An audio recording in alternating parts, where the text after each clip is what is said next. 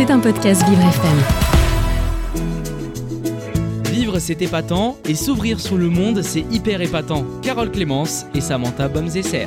Bonjour Samantha. Bonjour Carole. Quelle est l'actu du monde aujourd'hui? Alors Carole, vous savez que j'adore vous partager des actus positives et, Et là j'en ai une à vous raconter qui s'est passée aux États-Unis.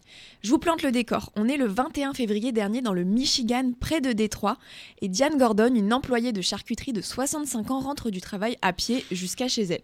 Sachant qu'elle a 3 et demi kilomètres de marche à marcher, elle décide de s'arrêter dans une station-service pour se réchauffer et prendre un petit encas. Et là, surprise, elle trouve par terre un sac en plastique rempli de billets avec près de 15 000 dollars à l'intérieur, ce qui fait environ 13 000 euros. Et qu'est-ce qu'elle a fait de tout cet argent? Eh bien, au lieu de garder les billets et de s'en servir pour réparer sa voiture qui ne fonctionne plus depuis l'année dernière, Diane appelle immédiatement la police pour prévenir qu'elle a trouvé de l'argent qui ne lui appartient pas. Les policiers arrivent alors sur place, commencent à enquêter et se rendent compte que la somme appartient à un couple de jeunes mariés, puisqu'à l'intérieur du sac, il y avait des cartes cadeaux pour un mariage qui avait eu lieu ce jour-là. Et grâce à ça, les policiers ont pu rendre l'argent au couple et tout est rentré dans l'ordre. Et j'imagine que tous les médias américains se sont emparés de l'histoire. Eh ben évidemment, mais attendez parce que l'histoire est devenue encore plus belle. Je vous explique. Diane Gordon a déclaré dans les médias que même si cette somme aurait pu lui servir pour se racheter une voiture et éviter de marcher 7 km par jour, ça ne lui appartenait pas et que c'était évident de la restituer. Alors devant tant d'intégrité et d'altruisme, l'épouse d'un des policiers a décidé de créer une cagnotte en ligne pour aider Diane Gordon à acheter une nouvelle voiture. L'objectif était de récolter 25 000 dollars, ce qui a été largement atteint puisqu'aujourd'hui la cagnotte affiche plus de 77 000 dollars. Et sur le site, les messages positifs n'arrêtent pas. Il y a même une personne qui a écrit, je cite, Les bonnes choses arrivent aux bonnes personnes, soyez une Diane. Voilà, c'était ma petite histoire du jour et comme quoi on apprend que quand on fait le bien, on récolte le bien. Vivre, c'est épatant, et s'ouvrir sur le monde, c'est hyper épatant. Carole Clémence et Samantha Bomzesser.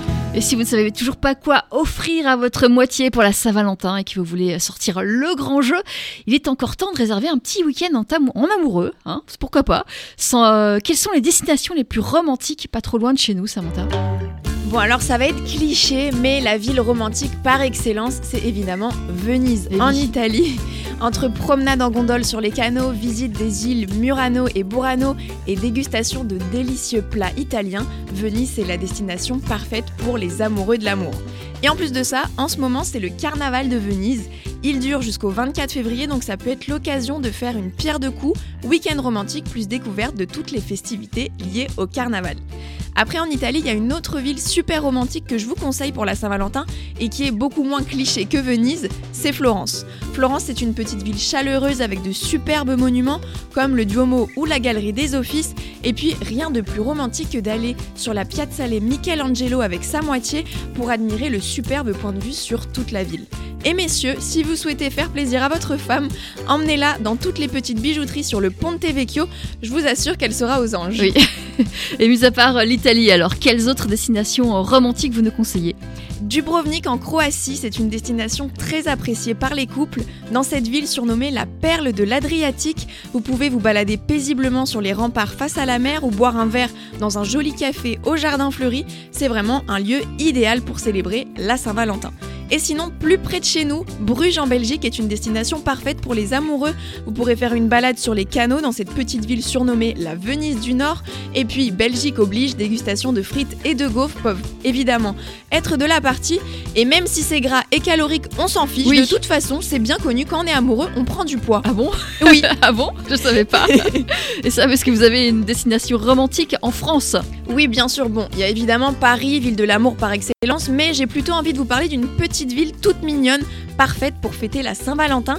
C'est Annecy. Et la preuve, c'est qu'on l'appelle la Venise des Alpes. Vous pourrez vous balader dans le centre-ville, voguer sur les canaux, manger dans un bon resto, ou simplement vous poser tranquillement devant le superbe lac d'Annecy. C'est juste magnifique. Et est-ce que l'Irlande c'est romantique? L'Irlande, pourquoi pas? Pourquoi pas en fait? Je Le pense que Connemara c'est, euh, par exemple. Je ne connais pas le Connemara, je ne connais pas l'Irlande, mais je vais y aller pour vous dire si c'est romantique. C'était un podcast Vivre FM. Si vous avez apprécié ce programme, n'hésitez pas à vous abonner.